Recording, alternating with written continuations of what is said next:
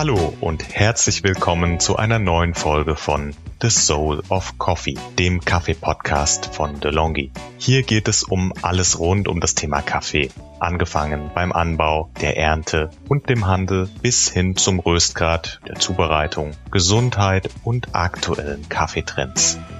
Hallo liebe Kaffeefans, mein Name ist Melanie, ich bin Foodjournalistin und Foodfotografin, fokussiert auf die Themen Kaffee und Tee und heute wieder eure Gastgeberin. Ich freue mich wie immer, dass ihr wieder mit dabei seid. Besonders herzlich willkommen heiße ich unseren heutigen Gast Dr. Malte Hubach. Als Ernährungswissenschaftler, Referent und Buchautor beschäftigt er sich seit mehr als 15 Jahren mit den Themen Gesundheit, Ernährung, Nachhaltigkeit und Innovation. Dabei hat er sich intensiv mit der Frage, wie gesund ist eigentlich Kaffee, auseinandergesetzt. Den verschiedenen Gesundheitsmythen und Wahrheiten rund um den Kaffee gehen wir heute auf den Grund. Hallo und herzlich willkommen, Malte. Hallo, Melanie, ich freue mich auch und schenk mir erstmal einen Kaffee ein. Oh, perfekt. Ich glaube, dann äh, können wir eigentlich direkt schon einsteigen mit den drei kurzen Fragen, die wir jedem Gast zu Beginn der Folge stellen. Malte, bist du bereit für die drei kurzen Fragen? Ja, schieß los. Super. Nur Kaffee oder auch schon mal Tee? Beides und heißes Wasser. Oh, auch gerne genommen. Bei mir auch. Äh, verstehen manche Leute nicht, aber äh, trinke ich tatsächlich auch sehr gerne. Interessant, oder? Hm. Ja, also es ist ja so ein Reinigungsmittel, um einfach mal nur warme Flüssigkeit zu trinken ohne Geschmack und dann danach wieder Tee oder Kaffee ist wunderbar. Genau, genau, ja, kann ich absolut nachvollziehen. Was ist denn der unvergesslichste Ort, an dem du je einen Kaffee getrunken hast? Ja, das ist tatsächlich Rio de Janeiro. Uh, uh. Einfach deshalb, weil ich da meine Frau sozusagen als gebürtige Brasilianerin zusammen mit dem Kaffee letztlich erleben konnte. Und wir haben vorher in Deutschland auch schon zusammen gelebt und da habe ich aber keinen Kaffee getrunken und das war für sie sehr ungewöhnlich, dass jemand keinen Kaffee trinkt. Mhm, und mhm. ich hatte zwar über Kaffee meine Doktorarbeit geschrieben, aber dann eben erst in Rio de Janeiro wirklich so meinen ersten richtigen Kaffee getrunken, weil da hat sie gesagt, kann ich sozusagen nicht drum rumkommen. Und das war auch so. Wann trinkst du denn deinen ersten Kaffee am Tag? Und was für eine Kaffeekreation ist das dann? Also in der Regel irgendwie zum Frühstück oder mhm. dann später vielleicht auch, wenn das Frühstück ausgefallen ist, so als Einstieg in den Vormittag. Das kommt also schon mal vor, dass das Frühstück ausfällt. Genau, wenn, je nachdem, ähm, wie schnell es morgens gehen muss mhm. und dann letztlich entweder tatsächlich so eine Art French Press, das heißt einfach nur Kaffeepulver ja. in so eine Kanne und dann wird da mit einem Stempel irgendwann das runtergedrückt und dann bleibt die Flüssigkeit oben stehen. Oder genau. tatsächlich dann wirklich so eine Art Espresso aus einer PET-Maschine oder einem Vollautomaten. Mhm, mhm. Wir hatten uns, bevor wir eingestiegen sind in diese Folge, kurz über Cold Brew unterhalten. Jetzt, wo du die French Press erwähnst, damit kann man übrigens auch sehr gut Cold Brew machen, also kalt gebrühten Kaffee. Das funktioniert super, habe ich genauso gemacht. Also auch den über Nacht in den Kühlschrank stellen und dann am nächsten Morgen dann den Stempel runterdrücken und dann ausgießen. Ganz genau das gleiche Prinzip. Gute Idee, stimmt. Genau, jetzt im Sommer äh, vielleicht mal für den einen der nächsten Morgen zum Frühstück. genau, genau.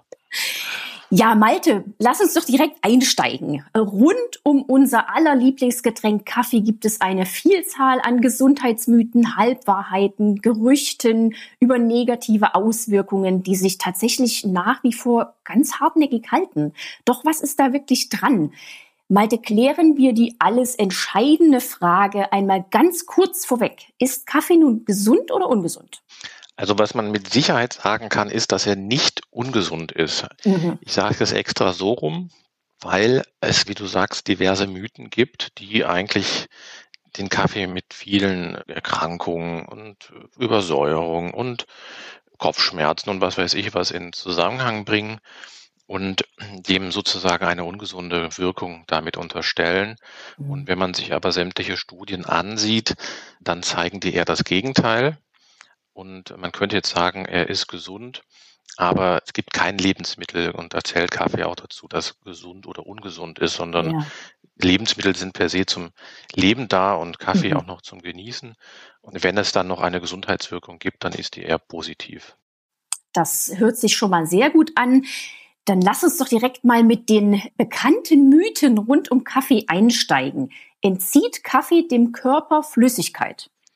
Ja, das ist so der Klassiker mhm. und der ist schon lange widerlegt. Es ist zwar so, dass der Kaffee durch die Wirkung des Koffeins die Nierentätigkeit anregt, mhm. aber wir nehmen ja auch mit dem Kaffee gleichzeitig Flüssigkeit auf.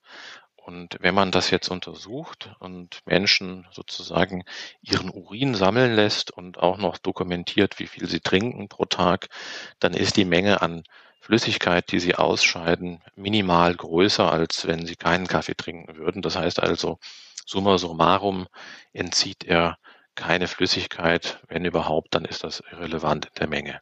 Okay, dann hätten wir dieses Mythos schon mal widerlegt.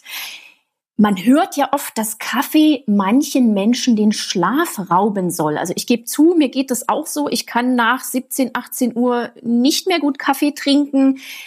Klar, wir alle kennen Kaffee als Wachmacher, doch gibt es denn überhaupt einen Zusammenhang zwischen Kaffee und Schlafstörungen? Das ist eine sehr individuelle Frage, weil es gibt Menschen, die Koffein schneller verstoffwechseln mhm. und manche, die Koffein äh, langsamer verstoffwechseln. Und äh, da kann man schon daraus schließen, dass Menschen, die Koffein eher langsamer verstoffwechseln, auch bei der Wirkung einer Tasse Kaffee länger sozusagen von diesem Wachmacher-Effekt auf der einen Seite profitieren, sage ich mal, mhm. wenn es mhm. irgendwo am Vormittag ist. Genau. Oder aber, wenn es aber am Abend ist, auch dummerweise später vielleicht Probleme beim Einschlafen haben. Und das kann man ganz gut selbst herausfinden, indem man einfach mal sich beobachtet, wie stark dieser Wachmacher-Effekt ist und dann ist die Lösung ganz simpel. Wenn ich jetzt tatsächlich das nur sehr langsam verstoffwechsle, das Koffein, dann trinke ich einfach abends so zwei, drei Stunden vorm Schlafen gehen keinen Kaffee mehr oder einen koffeinfreien Kaffee. Stimmt, das kann man auch machen.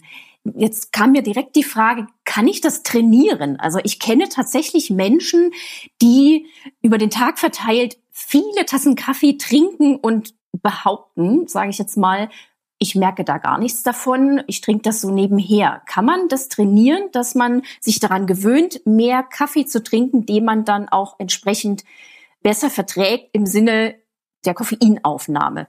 Ist das möglich? Ja, also man spricht dann eben eigentlich auch von dem Gewöhnungseffekt, der klassischerweise mhm. eintritt, wenn so ein wirksame Substanzen wie Koffein, das ist ja ein pharmakologischer Wirkmechanismus letztlich, mhm. ja. am Werke sind.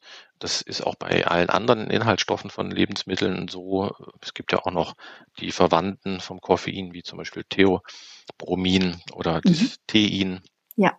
So dass also, wenn so eine Wirkung eintritt, diese Wirkung über die Zeit, je häufiger und je mehr ich das konsumiere, umso schwächer wird, weil der Körper sich daran anpasst. Und dann ist es tatsächlich so, dass man irgendwann nichts mehr spürt und dann ist es auch egal, ob ich ein langsamer oder schneller Koffeinverstoffwechsler bin. Das dauert dann eben nur bei den Menschen, die es langsam verstoffwechseln, länger, bis sie diesen mhm. Anpassungsprozess mhm. durchlaufen haben. Und umgekehrt kann man das auch wieder entwöhnen, wenn ich dann eben mal ein, zwei oder drei Wochen keinen Kaffee trinke und dann wieder anfange, dann habe ich eben auch wieder diesen Wachmacher-Effekt äh, stärker in seiner Wirkung inklusive Entzug und rasenden Kopfschmerzen, wie ich bestätigen kann. Ja, das ist auch sehr individuell. Ja. Ähm, es gibt Menschen, die tatsächlich diesen Kopfschmerzeffekt haben, wobei auch das so erklärt werden kann, dass das Koffein inzwischen ja auch in vielen Kopfschmerztabletten drin, ja. als Ergänzung zu Ibuprofen oder Paracetamol, mhm. dass dann eben Menschen auf Koffein anspringen um Kopfschmerzen zu lindern. Und dann ist eben der umgekehrte Effekt bei Kaffeetrinkern, die tatsächlich bei Entwöhnung Kopfschmerzen haben, dass sie vermutlich sehr ansprechbar sind auf diese Art Kopfschmerz, die sich durch Koffein lindern lässt. Oh. So dass also dann das Kopfschmerzgeschehen wieder, ja, sage ich mal, freien Lauf hat. Und das hat dann primär erstmal nichts mit dem Kaffee zu tun, was ja oft so interpretiert wird als Entzugserscheinung und Suchterscheinung und so, mhm. sondern ja. das ist einfach individuell unterschiedlich. Das heißt also, wenn du jemand bist, der auf Kopfschmerztabletten mit Koffein besser reagiert als ohne Koffein, dann würde auch bei dir der Kaffee letztlich, wenn du ihn dann entwöhnst, Kopfschmerzen mit hoher Wahrscheinlichkeit hervorrufen. Erstmal. Mhm. Sehr, sehr interessant. Jetzt sind wir direkt in unserem Körper tatsächlich bei Kopfschmerzen. Lasst uns doch mal über den Blutdruck sprechen. Viele Menschen mit Bluthochdruck fragen sich, ob sie Kaffee deshalb meiden sollen. Erhöht Kaffee den Blutdruck? Mhm. Auch hier ist wieder das Stichwort Gewöhnungseffekt. Also Kaffee erhöht den Blutdruck tatsächlich erstmal. Das liegt mhm. daran, dass eben auch hier ein Effekt des Koffeins auf unsere Herztätigkeit messbar ist. Mhm. Und dadurch steigt letztlich auch ein bisschen der Blutdruck. Das sind aber nur wenige Millimeter Hg. Das ist diese Einheit des Blutdruckmessens.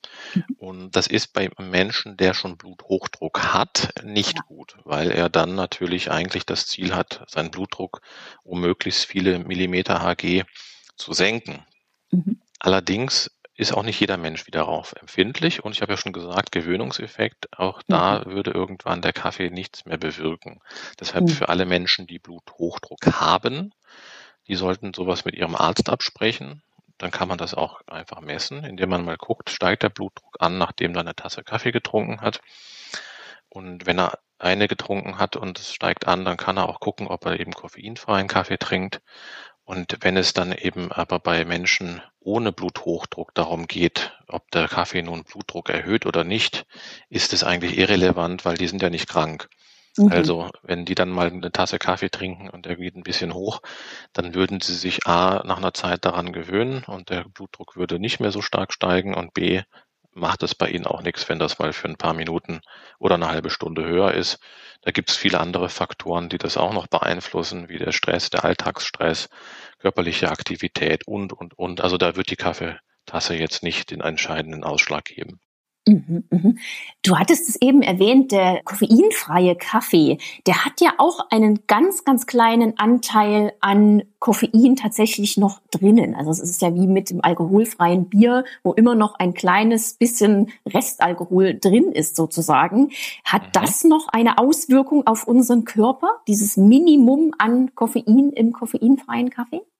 Ja, also das kann man jetzt nicht messen oder mhm. manche Menschen spüren tatsächlich auch beim koffeinfreien Kaffee noch eine Wachmachwirkung, Aha. wobei man auch davon ausgehen muss, dass der Kaffee eine sehr starke psychosoziale Wirkung hat. Also mhm. die anregende Wirkung kommt auch über den Kontext zustande und über mhm. die Aromen, die wir riechen und den Geschmack, den wir schmecken, mhm. weil wir uns einfach dann an Situationen vielleicht erinnern oder gerade auch wieder in der Situation sind, wo wir mit Freunden, Familie, Kollegen in der gemütlichen Kaffeerunde sitzen und so gut unterhalten. Und das macht halt mhm. halt eben mehr Laune, als wenn man alleine in einem stillen Kämmerchen ein Glas Wasser trinkt. Und ähm, so, ja, so kann man eben äh, ja. äh, auch dem koffeinfreien Kaffee tatsächlich am Ende vielleicht noch was abgewinnen, auch wenn es vielleicht diese wirklich pharmakologisch wirksame Substanz Koffein nicht mehr in der Menge enthalten ist. Mhm. Vorausgesetzt, der Kaffee schmeckt dann auch gut, ne? Das stimmt. Ja. Ähm, da ist Koffein natürlich auch wichtig, weil es eben bei dem Bittergeschmack maßgeblich beiträgt. Es schmeckt eben bitter, wenn man es jetzt pur auch essen oder auf die Zunge tut, das kann man kaum ertragen. Mhm. Und insofern äh, ist Koffein ein wichtiger Geschmacksparameter, da hast du recht. Mhm. Mhm. Wie steht es denn um die Aussage, wo wir gerade beim Geschmack sind und dann weiter in Richtung unseren Magen? Wie steht es denn um die Aussage, dass Kaffee den Magen angreift? Ja, das ist eine sehr spannende Frage. Da habe ich ja auch zu meine Doktorarbeit geschrieben. Mhm. Und da spielen viele Dinge eine Rolle, aber nicht die Säure im Kaffee. also Aha, das ist also so eine jetzt, äh, typische. Äh, aufgehorcht. Mhm. Ja, das ist so ein typischer Übertragungsfehler, dass Menschen denken, die Säuren im Kaffee würden den Magen sauer machen. Mhm. Aber wir müssen uns einfach vor Augen halten, dass im Kaffee ein pH-Wert von etwas unter sechs ist. Das ist zwar auch sauer, aber der Magen ist eben deutlich saurer. Also saurer geht's gar nicht. Das heißt, ich kann mit einer Tasse Kaffee den Magen erstmal gar nicht ansäuern. Und das Gegenteil ist sogar der Fall. Der pH-Wert im Magen steigt. Der wird sogar basischer. Genau wie auch wenn ich eine Tasse Wasser trinken würde. Und erst danach fängt der Magen an, wieder Magensäure zu bilden. Das ist auch bei Nahrungsaufnahme und allen anderen Getränken der Fall. Also erstmal wird der Magen basisch und dann fängt die Magensäure-Sekretion an. Und das kann man messen, wie stark das ist, wie stark die abläuft. Und da gibt es wieder sehr individuelle Unterschiede, wo manche Menschen mehr oder weniger Magensäure sezernieren. Und entscheidend ist jetzt eben rauszufinden, was ist beim Kaffee individuell der Fall und da spielt Koffein wieder eine Rolle.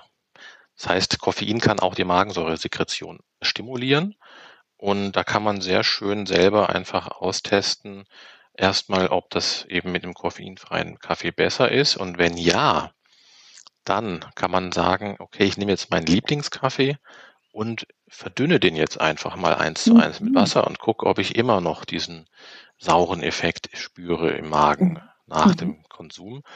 Und wenn das dann nicht der Fall ist, dann kann ich sogar einfach nur mal statt halb-halb verdünnen, zum Beispiel zwei zu eins verdünnen und gucken, also bis zu welcher Verdünnung kann ich den Kaffee eigentlich genießen, ohne dass mein Magen Probleme macht. Also mhm. da muss man nicht komplett auf Kaffee trinken verzichten dann. Mhm. Du sprichst jetzt auf die Schmerzen an, die Magenschmerzen, die äh, einige Menschen nach dem Genuss von Kaffee haben, ne? Genau. Genau. Was sagst du denn zur unterschiedlichen Kaffeequalität, also vom Produkt her? Macht es einen Unterschied, ob ich hochwertigen Kaffee trinke oder nicht? Ja, das ist immer eine gute Frage mit der Wertigkeit, weil mhm. Kaffee ist leider auch eines der am häufigsten, in Anführungsstrichen, gefälschten Lebensmittelprodukte der Welt. Also das ist sogar das häufigste, mhm. weil sich das so gut mischen lässt und wenn es mhm. vermahlen ist, dann kann man eh nicht mehr genau wissen, was war da vorher für eine Sorte eigentlich drin oder im mhm. Ursprung. Ja. Insofern ist es sehr schwierig, da generell Aussagen über die Qualität zu treffen. Was man mhm. aber sagen kann, ist, Natürlich gibt es da bestimmte Markenanbieter oder auch kleine Röstereien, die haben einen sehr guten Nachweis über die Herkunft. Mhm. Und das, das, lohnt sich also dann da sicher zu gehen, vor allem wenn es um Geschmack und Aroma geht. Und wenn es dann eben um die Gesundheitseffekte geht, dann ist es eben wünschenswert, dass möglichst viel Koffein drin ist, weil das mhm. auch für die ja, so neurodegenerative Erkrankungen wie Alzheimer, Parkinson oder auch Demenz äh, offenbar eine gewisse schützende Wirkung hat und auch die sogenannten Chlorogensäuren, also diese Kaffeebestandteile, die auch den Säuregeschmack vermitteln. Und da ist immer der robuster Kaffee etwas im Vorteil, mhm. weil er natürlicherweise mehr von beiden enthält. Mhm. Und dafür aber ein bisschen weniger Aroma äh, entwickelt. Also das Aroma ist weniger komplex, da ist der Arabica wieder im Vorteil. Aber beides enthält ausreichend Inhaltsstoffe, damit man also diese Gesundheitswirkung erzielen kann. Mhm. Kommt dann viel mehr noch auf die Zubereitung an, dass man sagt, okay, wenn ich zum Beispiel einen mittleren bis groben Mahlgrad habe, dann kann ich mehr davon extrahieren.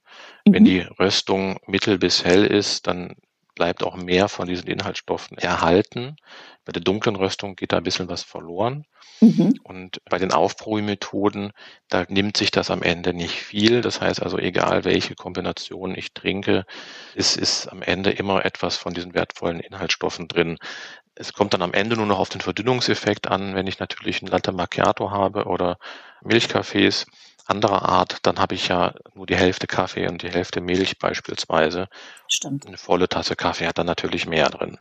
Ja, also gerade Filterkaffee, ne? Genau.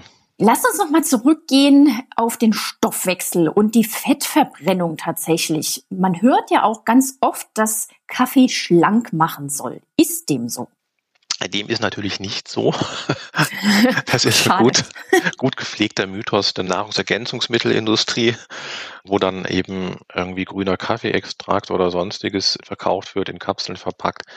Also das Einzige, was einen schlank macht, ist weniger Kalorien aufzunehmen, hm. als man verbraucht. Und ähm, dann baut der Körper eben Fett ab. Aber mhm. den Stoffwechsel irgendwie anzukurbeln oder zu boosten über irgendwelche speziellen Lebensmittel oder Lebensmittelinhaltsstoffe, das funktioniert leider nicht. Mhm. Das kann man in den Bereich der Mythen bis Scharlatanerie verweisen.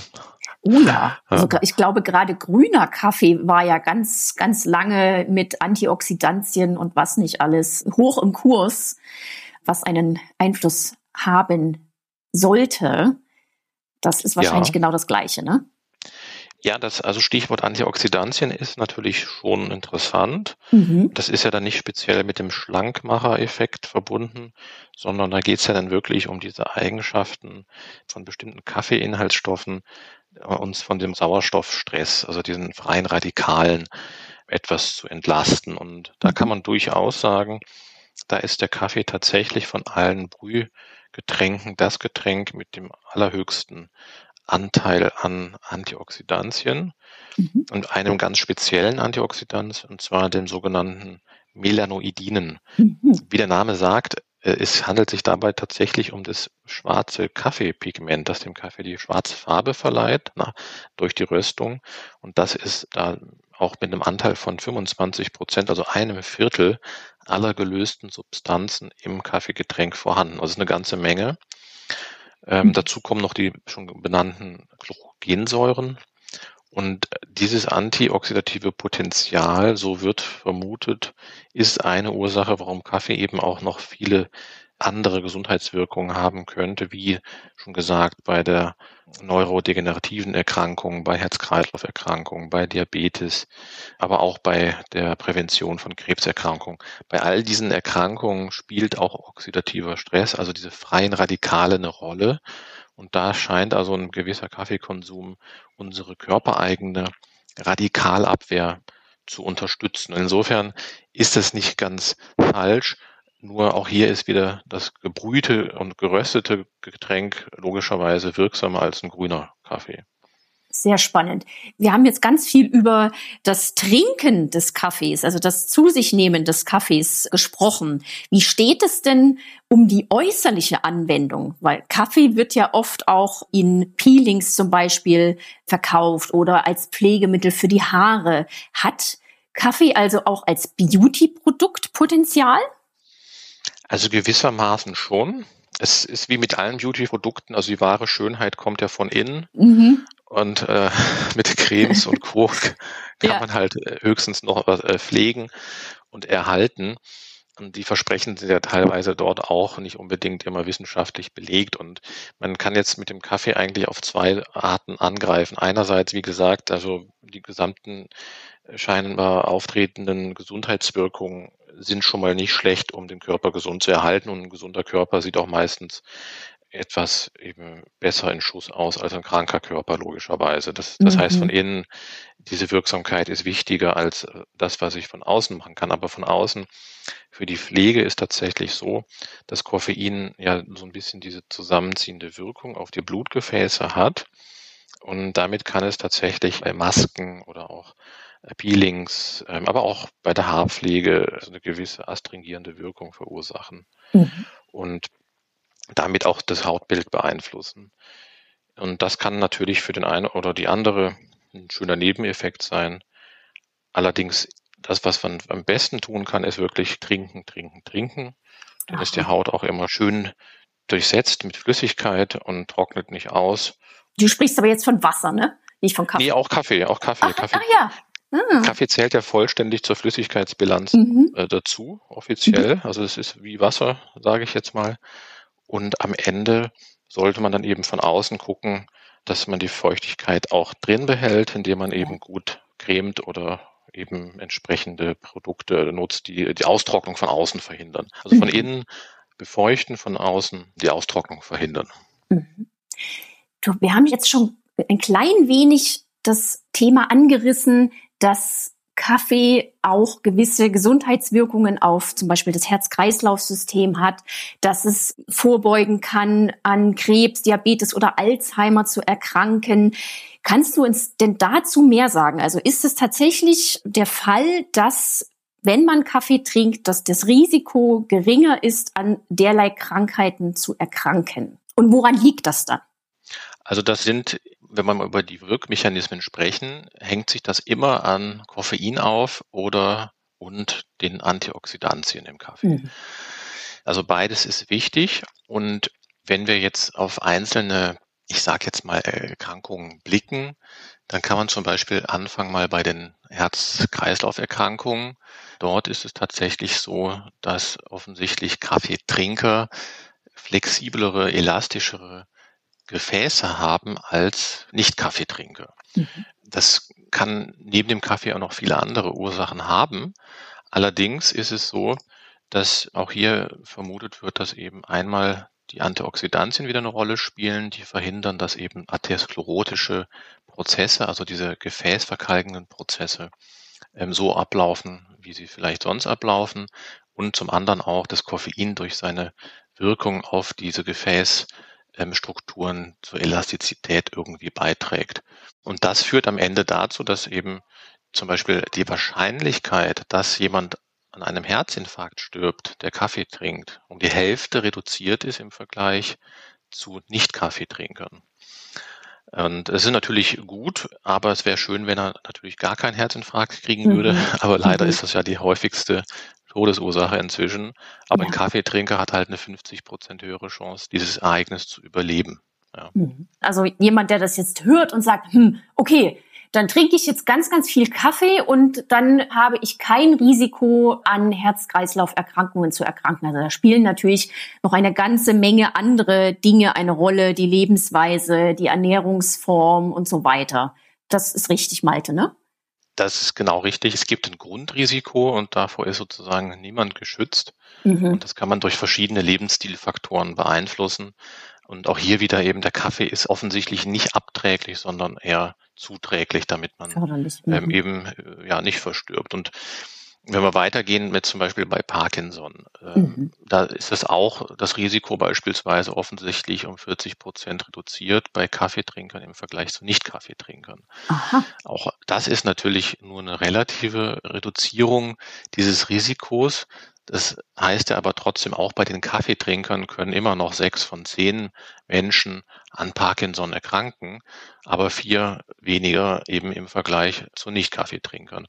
Und das ist schon mal eine sehr schöne Nachricht, wie ich finde. Hm, ja. Bei Alzheimer, da ist es zum Beispiel 30 Prozent. Bei Demenz, da hatten wir das ja auch schon mal angerissen vorhin.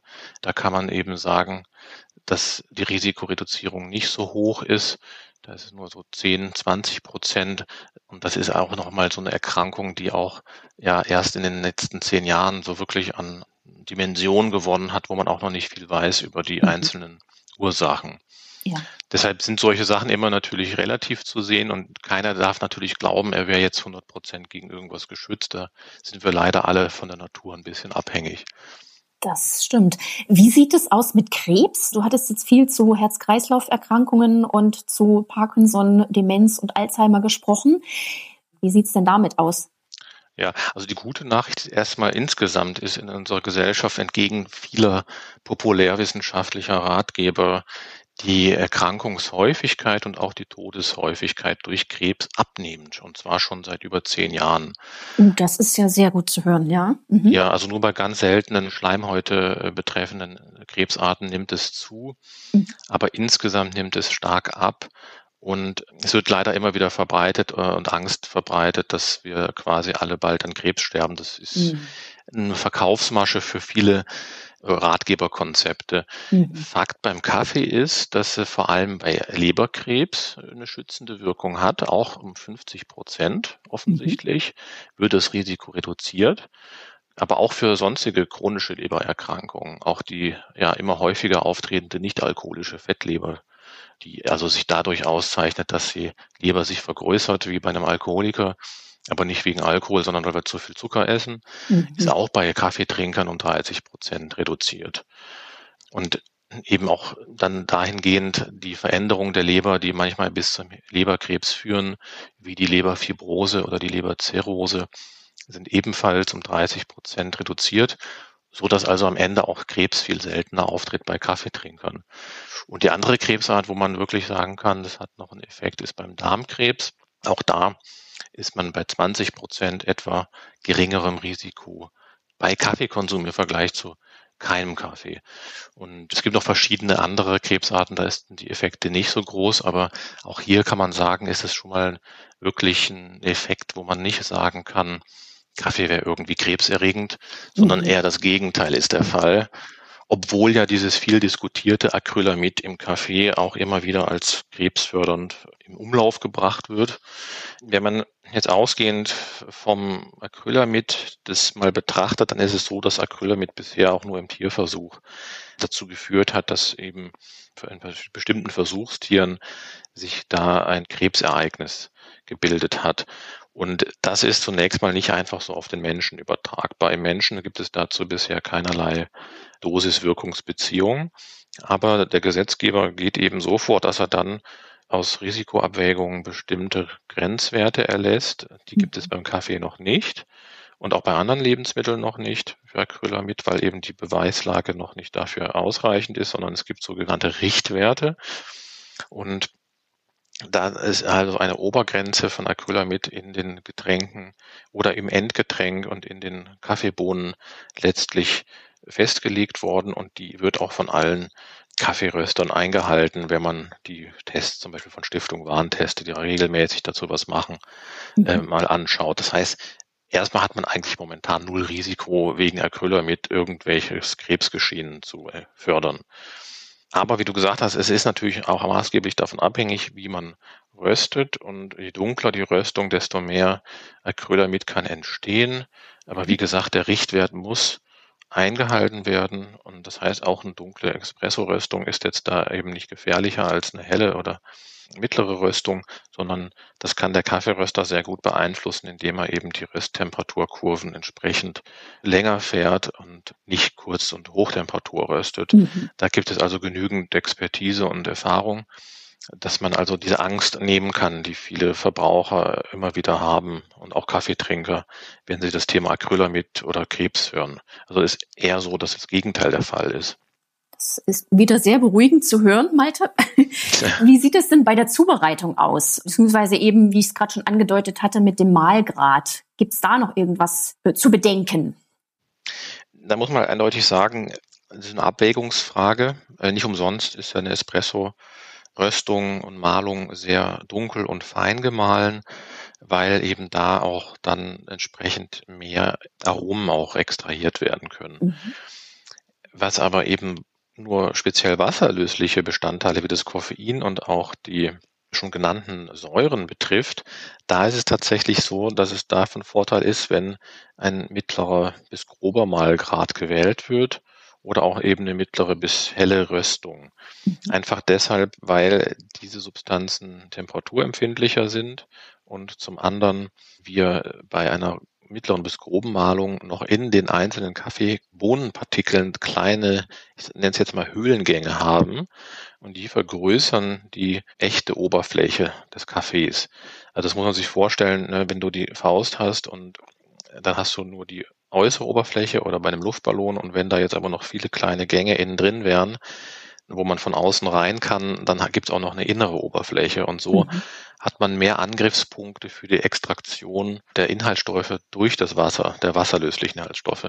Und das ist eben der Grund, warum, wenn man möglichst viel Koffein und Säuren rausholen will, die mittlere bis grobe Malung von Vorteil ist. Wenn man mhm. möglichst viel Aroma haben möchte, dann ist es wiederum besser, fein zu mahlen und möglichst dunkel zu rösten, weil eben durch die Temperatur ja erst auch diese Maillard-Reaktion entsteht oder zur vollen Entfaltung kommt, die dann zu diesen komplexen Aromen führt am Ende. Genau, genau. Ich könnte noch ewig weiter mit dir plaudern. Es ist super spannend.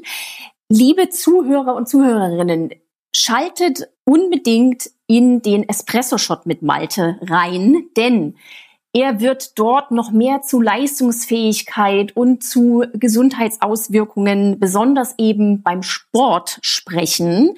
Das konnten wir jetzt hier nicht mehr mit reinnehmen, aber das wird uns Malte alles dann im Espresso-Shot berichten. Jetzt als quasi vorletzte Frage, Malte, gibt es etwas, das du unseren Hörern und Hörerinnen noch gerne mitgeben möchtest im Hinblick auf ihren Umgang mit Kaffee? Ja, also ähm, jedes Lebensmittel ist gut. Es gibt keine ungesunden Lebensmittel. Es kommt immer nur auf die Dosis an. Mhm. Und deshalb plädiere ich immer dafür, dass wirklich kein Lebensmittel von vornherein irgendwie verteufelt wird. Und das liegt mir immer sehr am Herzen, auch bei Kaffee. Das ist der Grund, warum ich darüber ein Buch geschrieben habe, die Kaffeeapotheke. Das gilt auch für die Milch. Da habe ich auch ein Buch zugeschrieben, das Plädoyer für die Milch. Daher sind solche eher pro Lebensmittel Bücher nicht immer so erfolgreich wie die äh, Bücher, die schlimme hm. Krankheiten ankündigen, weil man irgendwas gegessen oder getrunken hat. Und deshalb immer das im Hinterkopf behalten. Und bei Kaffee sind das eben vier bis fünf Tassen am Tag, um diese Gesundheitswirkung zu erzielen. Darüber passiert nichts mehr und wirkt ab der ersten Tasse. Und insofern soll jeder für sich selbst entscheiden, wie viel von etwas trinkt und keine Angst haben, dass er krank wird, sondern das richtige Maß macht immer auch die richtige Wirkung. Genau, die Dosis macht das Gift, sagt man ja auch, ne? Ganz In dem genau. Fall. Zum Schluss äh, stellen wir unseren Gästen immer eine äh, sehr interessante Frage, wie ich finde. Welche Frage ist dir denn noch nie gestellt worden, die du aber schon immer mal beantworten wolltest? Ja, das ist tatsächlich eigentlich die Frage, warum es so viele unterschiedliche Ernährungsmythen gibt. Mhm.